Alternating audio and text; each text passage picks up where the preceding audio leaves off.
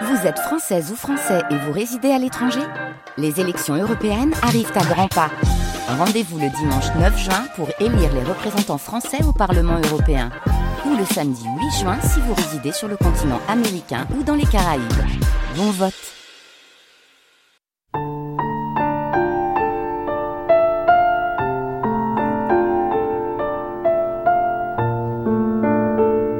Les nuits de France Culture.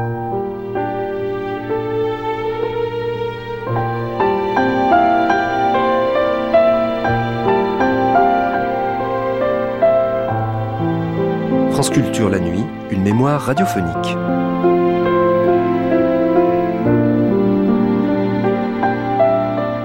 Traversons la France en voiture. Survolons-la en avion. Le pays est beau, les paysages sont magnifiques parce qu'entretenus et bien entretenus par les paysans. À terre, sur la terre, des poètes, depuis des siècles, ont écrit sur le paysage, sur les champs, les cours d'eau. Attention, ils ont écrit sur la terre qui aussi est dure, méchante, que l'homme doit apprivoiser, domestiquer.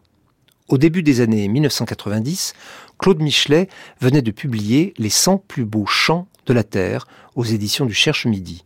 L'occasion pour Françoise Favier de le recevoir dans Littérature pour tous. C'était le 18 janvier 1992 sur France Culture.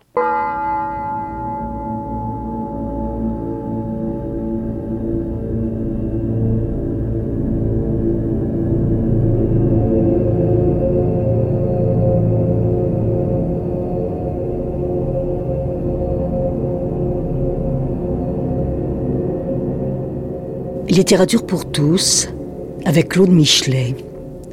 Présentation de la Beauce à Notre-Dame de Chartres. Ainsi nous naviguons vers votre cathédrale. De loin en loin surnage un chapelet de meules, rondes comme des tours, opulentes et seules comme un rang de châteaux sur la barque amirale.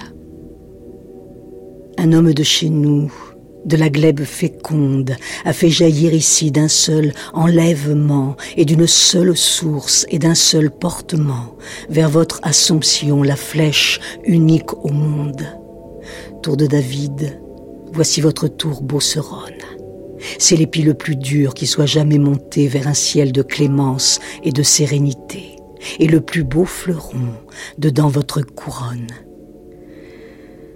C'est la pierre sans tache et la pierre sans faute, la plus haute raison qu'on ait jamais portée, la plus droite raison qu'on ait jamais jetée, et vers un ciel sans bord, la ligne la plus haute. Charles Péguy, La tapisserie de Notre-Dame. Cet extrait de ce long poème de Péguy vous l'avez placé au cœur du livre où sont réunis 100 poèmes choisis par vous, Claude Michelet, livre Les 100 plus beaux chants de la Terre, paru aux éditions du Cherche Midi, dont nous annoncions la parution il y a juste un an, en même temps que notre désir d'une nouvelle rencontre afin de parler ensemble de ces poèmes qui s'échelonnent sur huit siècles Huit siècles de poètes qui ont chanté non pas une terre idyllique, douce, mais cette terre nourricière qui résiste à l'homme. Livre qui incitera aussi le lecteur à trouver son prolongement dans des recueils de poèmes en format de poche, de bon nombre des poètes présents dans le vôtre, Claude Michelet, pour Charles Péguy, une édition de la tapisserie de Notre-Dame de Chartres en poésie Gallimard. Et si j'ai commencé par ce poème, au-delà de notre goût pour Peggy, c'est que j'ai repensé au livre que vous avez consacré à votre père, Edmond Michelet, réédité il y a un an et vingt ans après sa disparition en presse pocket. Livre où vous nous dites l'attachement de votre père, son, long compagnonnage avec l'œuvre de Peggy.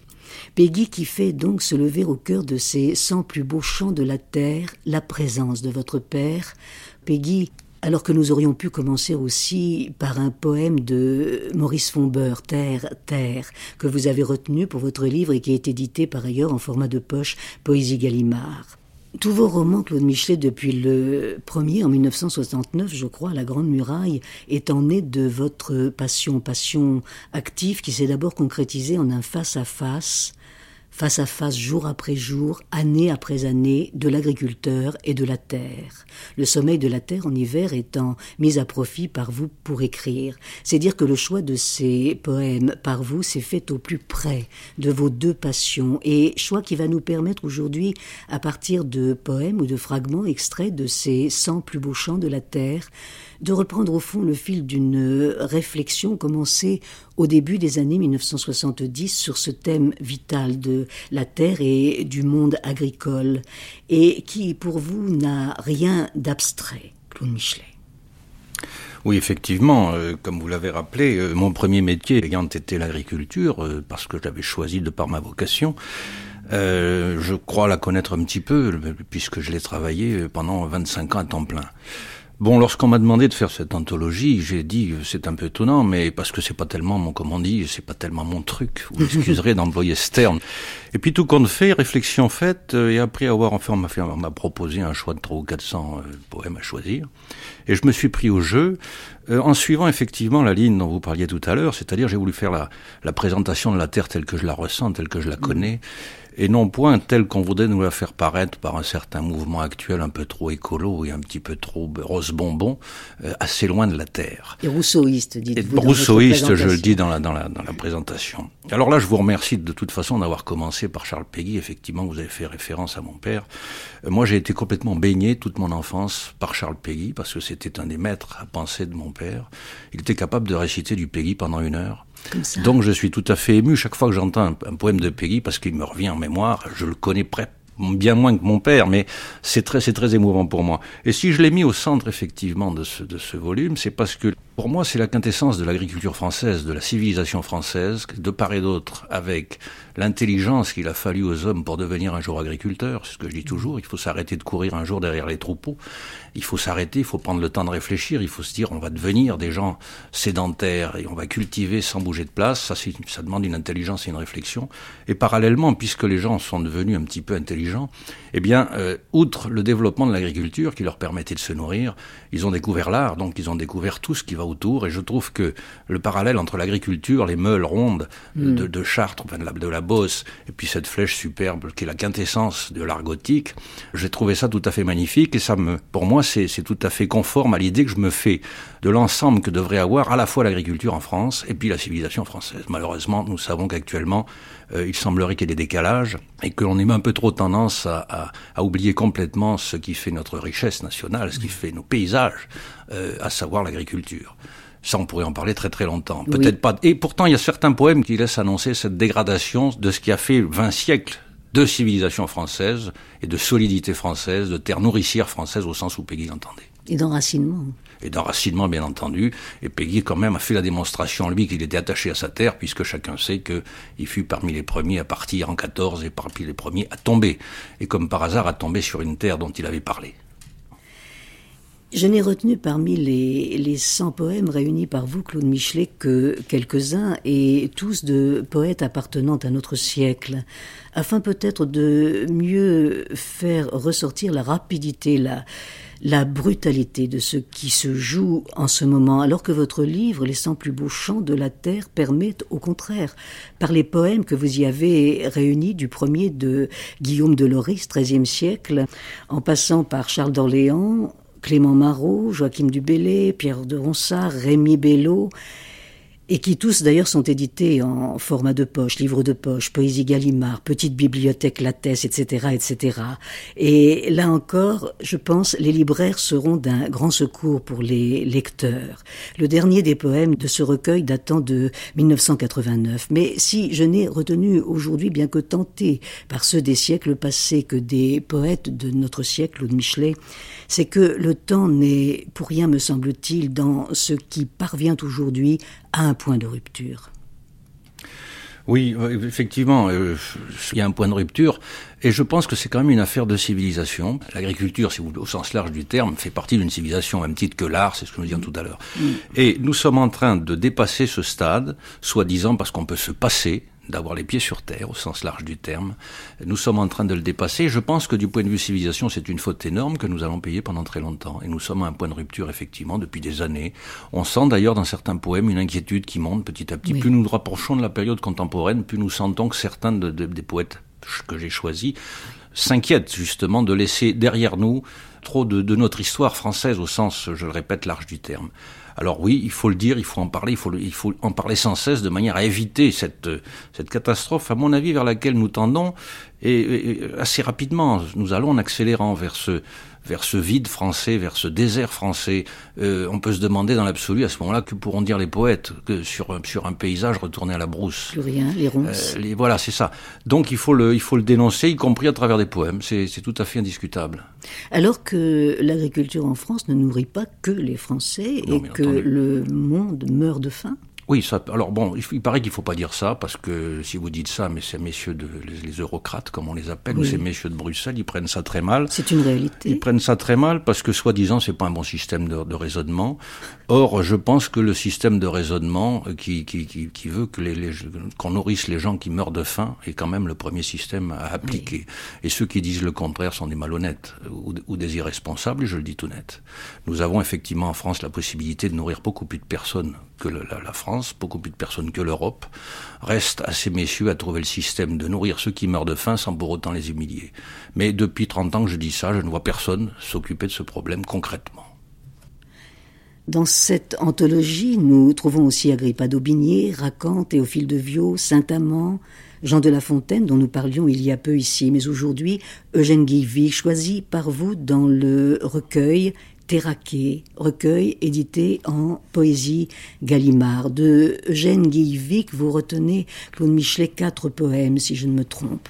Le premier, Face, pays de rocailles, pays de broussailles, roc agacé de sécheresse.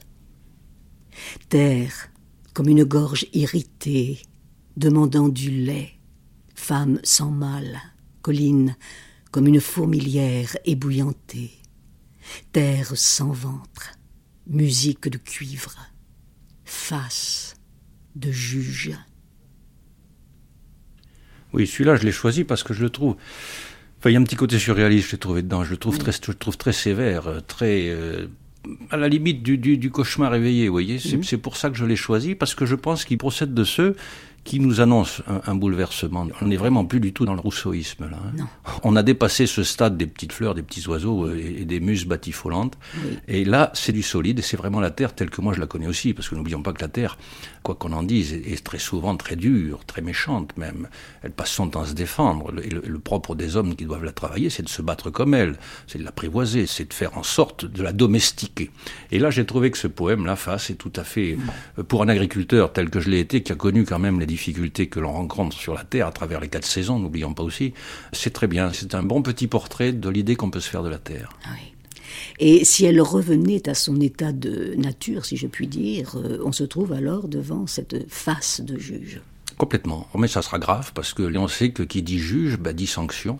Et je pense que nous allons, hélas, notre génération et vraisemblablement celle de nos enfants aura cette sanction de l'abandon que nous faisons en ce moment et qui est une grande lâcheté. Et, curieusement, cet euh, abandon ne devrait pas être, puisqu'il y avait un plan d'aménagement du territoire qui, au départ, était consacré à la terre aussi. Oui, tout à fait. Vous savez, les plans, lorsqu'on a comme moi maintenant quelques années d'expérience, et puis bientôt euh, plus d'un demi-siècle d'écoute de la chose politique, les plans, c'est ce que c'est. Hein. C'est posé à la base, et puis c'est pas toujours suivi. Euh, les plans de développement du territoire étaient bons lorsqu'on les a proposés, lorsqu'on les a démarrés. Et puis au fil des temps, ils se sont complètement émoussés, ils sont tombés dans l'oubli, et les plans maintenant n'ont plus rien à voir avec ce que l'on voulait faire il y a serait-ce que 30 ans, puisqu'on voulait développer la France agricole il y a 30 ans. Eh bien, les agriculteurs ont tellement bien travaillé, ils ont tellement réussi, que pour les remercier d'avoir si bien réussi, on les pénalise puisqu'on leur fait payer s'ils produisent trop.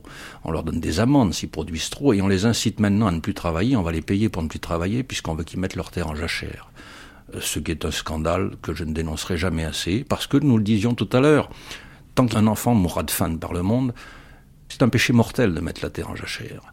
Je dirais c'est un péché mortel d'empêcher un agriculteur de travailler parce qu'il a été mis sur terre pour travailler la terre. Et si on le paye pour regarder pousser le chien dent, Je trouve ça parfaitement scandaleux.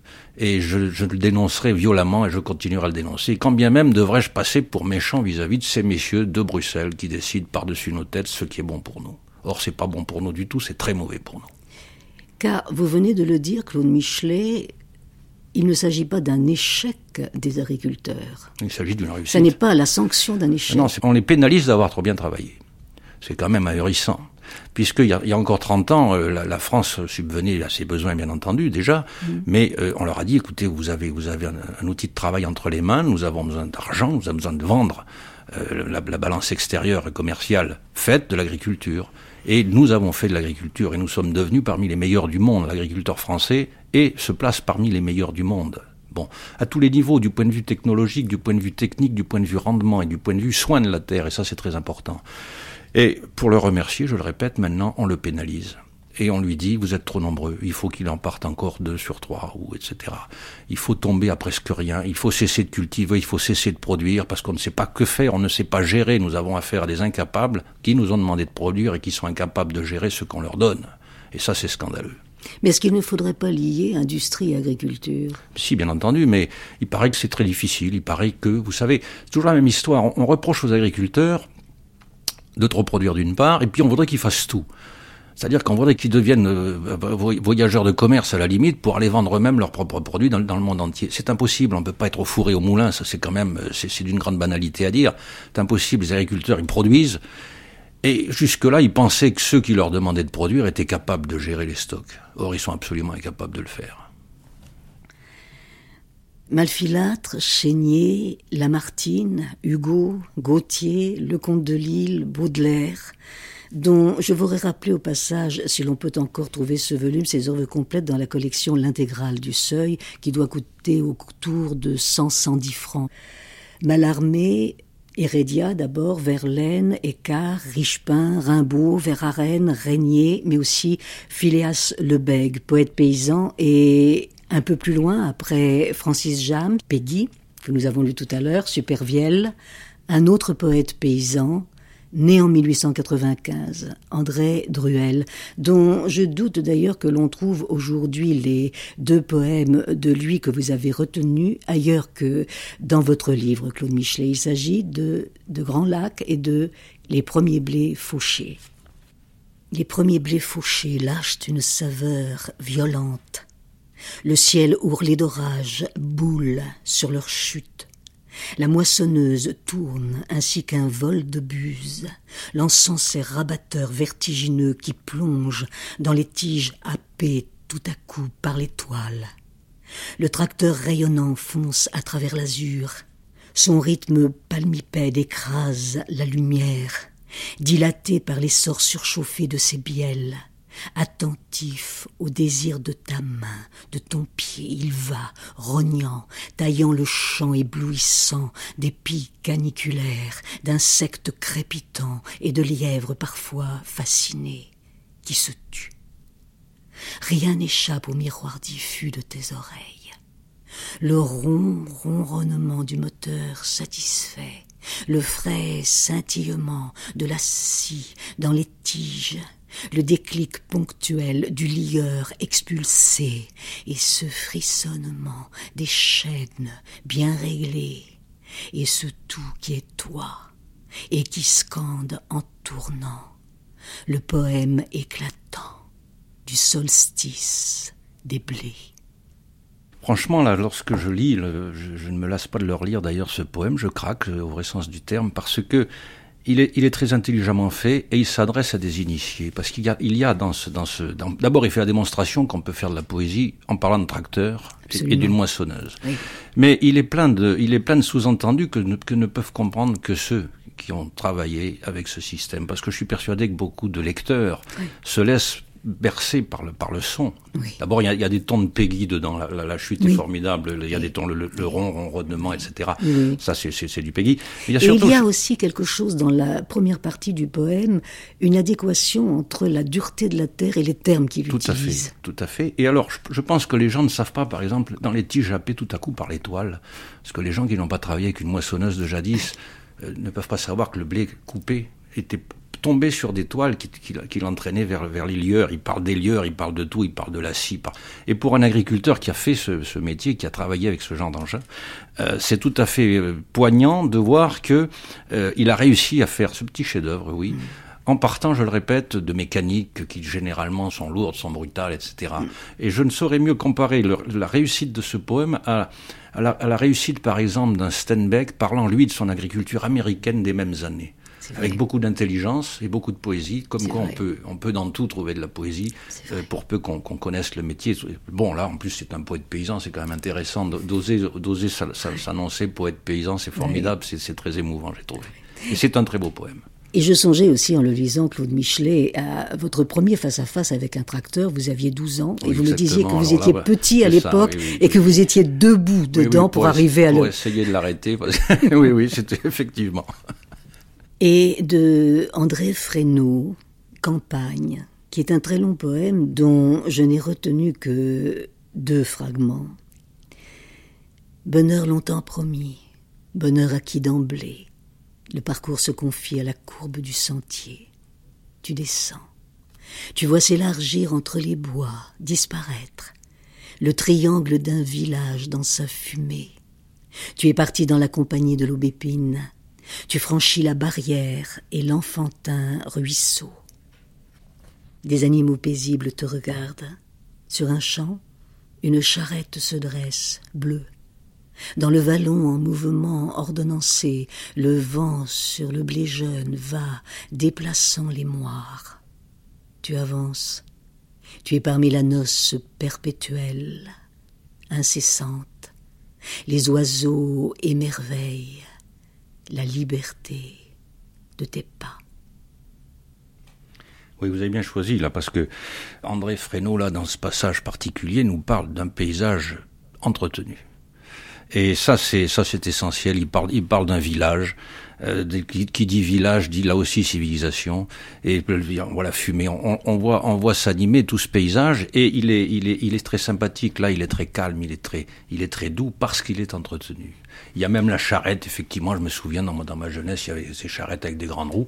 Elles étaient bleues. Elles sortaient bleues de chez le charron, avec une espèce de bleu qui collait au doigt, mais qui mettait, qui mettait une, une tache dans les, une tache de gaieté dans les paysages parce que on savait que les hommes étaient là. On savait, même les bêtes, elles sont paisibles là parce qu'on mm. on sait que tout est entretenu, tout est comme ça doit être.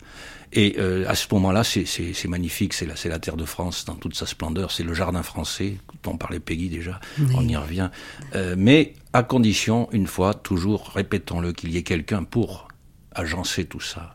Les agriculteurs sont les jardiniers de l'espace, là on tombe un peu dans la poésie, mais c'est vrai, lorsqu'on le dit, ils entretiennent le paysage, ils entretiennent tout ce qui est beau. Si on oublie ça, si on laisse partir la friche, on ne pourra plus écrire ce genre de choses, parce que alors ça sera un poème dans la jungle, ça ne sera plus polissé comme c'est là, ça ne sera plus beau tel que nous aimons le voir lorsque nous, avons la chance, parce qu'on habite quand même un beau pays, disons-le, la chance de traverser la France, on sait que c'est un beau pays parce qu'il est entretenu. Et là, il faut s'attacher à ce que ça reste entretenu. Et d'une très grande diversité. Ah, bien entendu, c'est une mosaïque superbe. Vue d'avion, c'est quelque chose de fabuleux. Lorsqu'on vient de loin, on reconnaît tout de suite la France parce que on en revient à Peggy, 20 siècles de culture dans les deux sens du terme, la culture de la terre et la culture intellectuelle.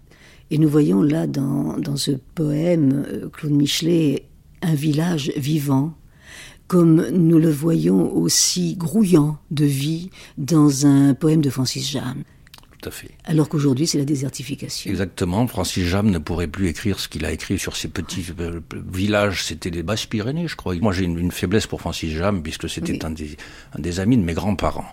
C'est vrai? Oui, mes grands-parents paternels le recevaient souvent euh, parce qu'ils étaient de, ce coin-là. Et puis, comme il n'était pas très très riche, souvent, il se faisait offrir un repas moyennant un poème dit. Je trouve ça formidable. Mhm. Mais il aurait du mal maintenant, effectivement, à, donner cette, euh, cette image qui nous a, qui nous a de tous ces, on les voit très bien écrasés de soleil, mais très, très grouillants, mais très polissés en même temps, parce que, parce que les gens étaient là pour entretenir.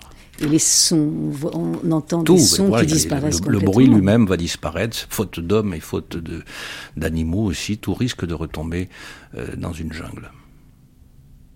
Mongin, Robin, Borne, Bérimont, Bosquet, Cadou, et puis, avant de nombreux autres, mais pour nous aujourd'hui ce sera le dernier, Claude Michelet, Jean Groujean dans Rune, à la fin de son poème Temps. mais le temps n'est que toi-même. Que tu t'avances d'un pas et les futurs se prosternent. Oui, là aussi, c'est très prenant et c'est à double détente aussi, comme beaucoup de ses poèmes, parce que là aussi, on sent qu'il savait de quoi il parlait en tant que, que enfin, peut-être pas professionnel de la terre. Mais moi, je, que tu t'avances d'un pas, les fractures se prosternent, moi je pense tout de suite au semeur, qui sur le labour, effectivement, avance d'un pas, euh, lançait son blé à la volée, et tout le monde se prosternait parce que c'était la certitude que l'année suivante serait, serait bonne, qu'on pourrait se nourrir. Et ça, c'est, ça, c'est beau, et ça, c'est à dire, et ça, c'est à répéter. Et les futurs se prosternent. Et les futurs se prosternent parce qu'on reconnaissait au moins l'utilité de ceux qui se baissaient sur la terre, qui se penchaient sur la terre, qui s'usaient sur la terre, parce que c'est un métier très difficile, et à l'époque dont on parlait là, était, ça l'était encore plus. Et effectivement, les futurs se prosternent. Il y avait au moins une reconnaissance du ventre, si j'ose dire, que nous n'avons plus, hélas. Et une prospérité du futur. une prospérité du futur, bien entendu. Mais ça, ça hélas aussi, ça tend à disparaître. Pour finir, Claude Michelet, des lignes de Claudel qui ne se trouvent pas dans votre livre, mais qui vont néanmoins être le pont entre la cathédrale de Chartres, chantée par Peggy, et l'annonce faite à Marie, dont Alain Cuny a fait un film dont nous parlerons avec lui dans deux semaines. Il lui aura fallu pour faire aboutir son projet 30 années. Mais les difficultés ne sont pas tombées avec son achèvement. Le film n'est distribué à Paris que dans une seule salle, l'espace Saint-Michel. Alors peut-être nous appartient-il qu'en dépit des distributeurs, ce lieu devienne et pour longtemps celui de l'annonce, comme ce fut le cas pour Ionesco et depuis des décennies du théâtre de la Huchette. L'annonce dont Claudel disait et le lien ainsi reste entier entre lui et vos cent plus beaux chants de la terre, Claude Michelet. C'est une vieille légende de mon pays que j'ai beaucoup transposée et qui s'est formée dans mon esprit. Le milieu réagit toujours sur nous. J'ai été élevé dans un milieu paysan, c'est mon village natal dont le souvenir est remonté jusqu'à moi. On parle de la douceur de mon pays, de la province d'Île-de-France. Ce n'est pas pour cela qu'il se caractérise, mais par l'âpreté, le vent terrible qui y souffle. J'en ai gardé l'empreinte. Il y a dans mon pays une espèce de menhir naturel qu'on appelle le grès qui va boire, parce qu'au soleil couchant, son ombre atteint le rue, le rue avec une majuscule, un ruisseau anonyme à qui le langage local confère la solennité de l'absolu.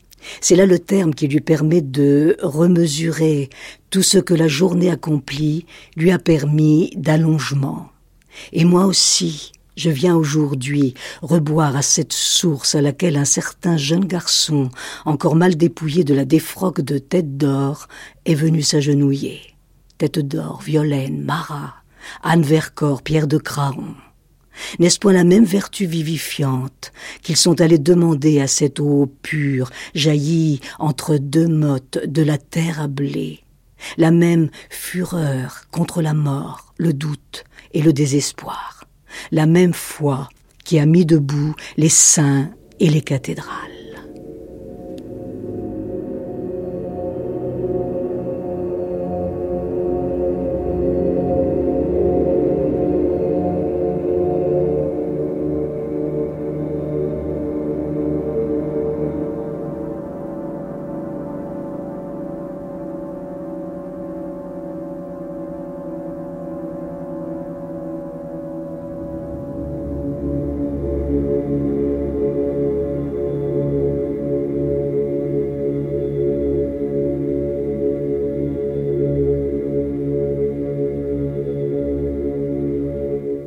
C'était Littérature pour tous de Denise Alberti et Françoise Favier.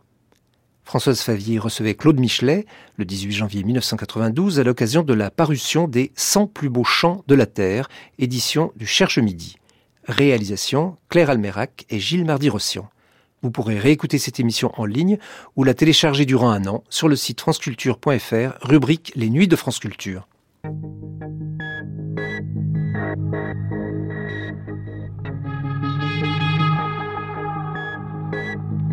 Thank